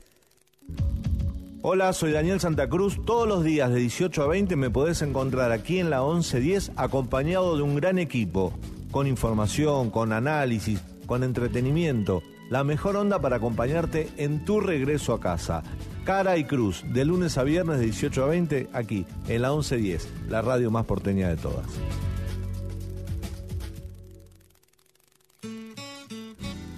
Comentá, participá, opina, compartí, comunicate, buscanos. En Twitter como arroba la 1110. En Facebook barra la 1110. Y en Instagram arroba la 1110. Somos la radio pública de Buenos Aires. Estamos en las redes y te queremos escuchar. Café La República. Jorge Sigal y Santiago Kovadlov conversan en la radio pública de Buenos Aires.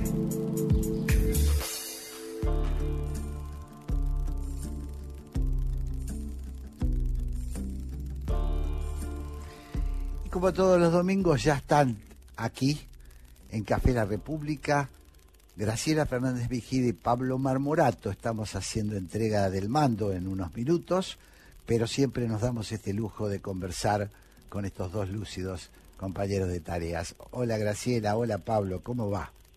Hola, ¿cómo estás? Me, dio- me hizo gracia lo Muy de- buenas tardes, ¿cómo están? Hola amigos, ¿cómo están? Bienvenidos. Bien, gracias. Me hizo gracia lo de pasamos el mando.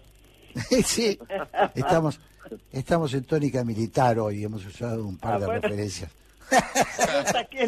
En términos, en términos ate- atenuando la expresión, diríamos que transmitimos las investiduras de Eso. A ustedes no son mezquinos. Ustedes no son mezquinos. Entregan, en- entregan el, el bando como corresponde. Y justo, me- me- no, me hicieron mucha gracia porque eh, en 14 y 30 entrevista a Sergio Bufano.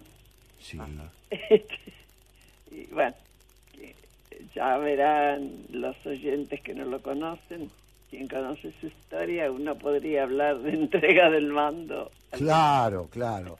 Sergio Bufano, ex guerrillero, Sí. que ha hecho una revisión y un aporte enorme a la revisión de los años 70, ¿no, Graciela? Así es, así es, así es. Así Pero que muy interesante seguramente escucharlo en una semana en que hemos tenido alguna incursión de Vaca Narvaja reivindicando el accionar montonero, así que me imagino que va a ser muy provechoso Y este, la- la asignándose palabra. todas las gloriosas gestas latinoamericanas.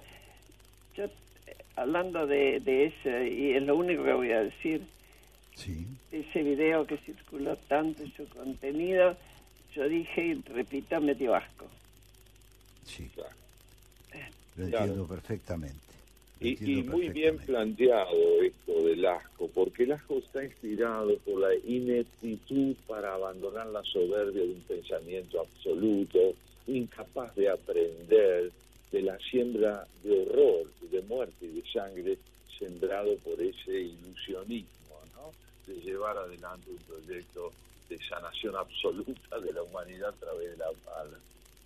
Sí, ade- además por esa cosa liviana de tratar algo que fue tan denso, tan doloroso, tan extendido en el dolor, en, todo- en- ambos lados, porque también en la familia militar, es decir, en, en- en tanta gente, y, y bueno, la chacota, reírse de eso todo el tiempo, de- jactanciosamente, ¿no?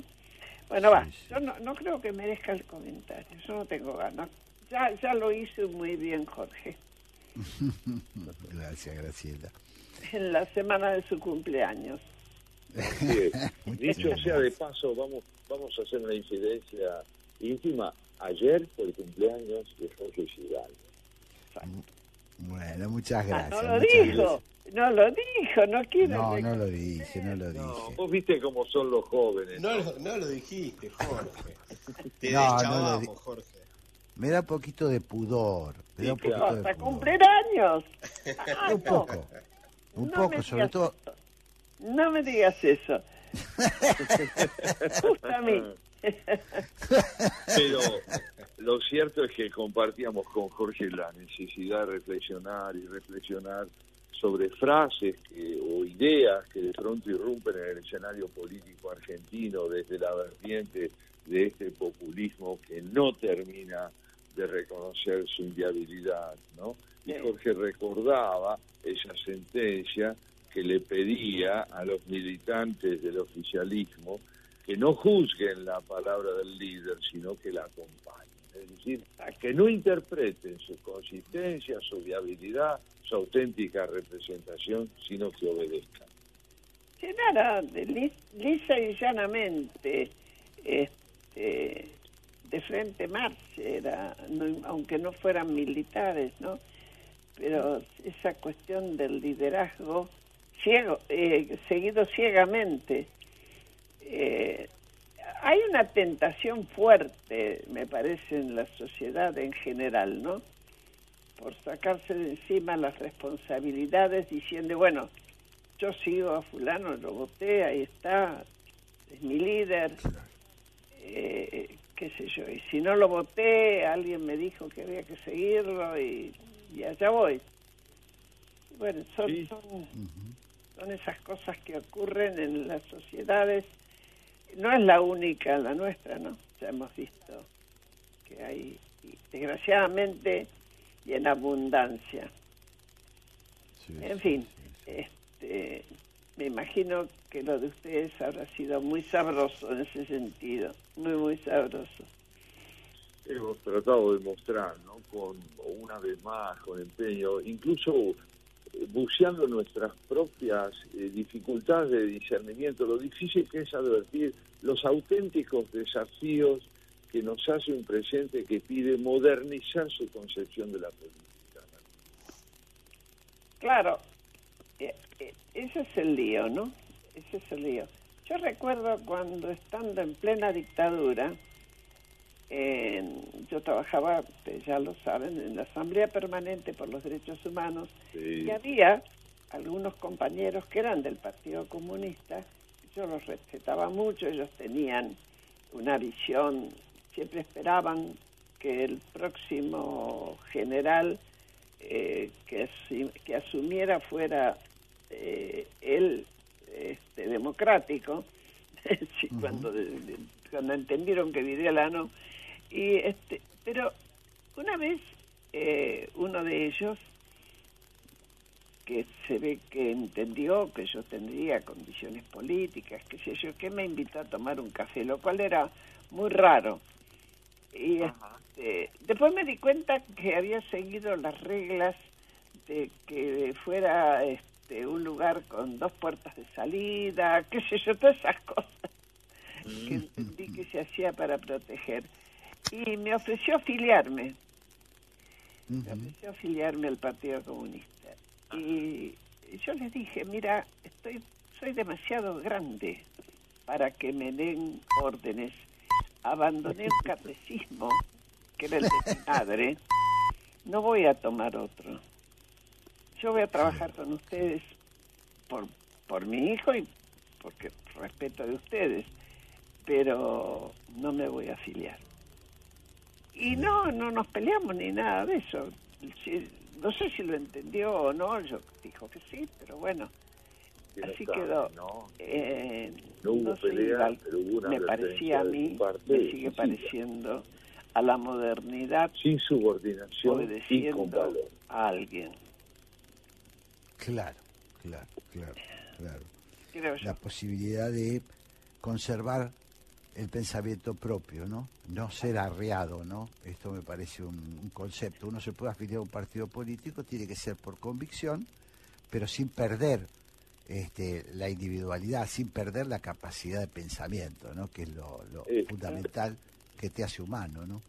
Ese fue el desvelo de todo el programa de hoy. Creo que, Creo que va no, a ser afiliarse a un partido político, pero en tanto y en cuanto permita la discusión adentro. Tal cual. Bueno, mi querida Graciela, estamos ya sobre la hora. Eh, les deseamos un muy buen este, por qué y vamos a estar eh, Hoy, escuchando hoy vamos a preguntar tanto por qué, porque fue una semanita esta. Uf, Sí. Tremenda. Así que les deseamos lo mejor, Graciela, Pablo. Gracias, abrazo a los Jorge, dos, un Jorge, beso. vos Muchas gracias. Santiago. Y hasta el domingo. Chao. Chao, Santiago, hasta el domingo.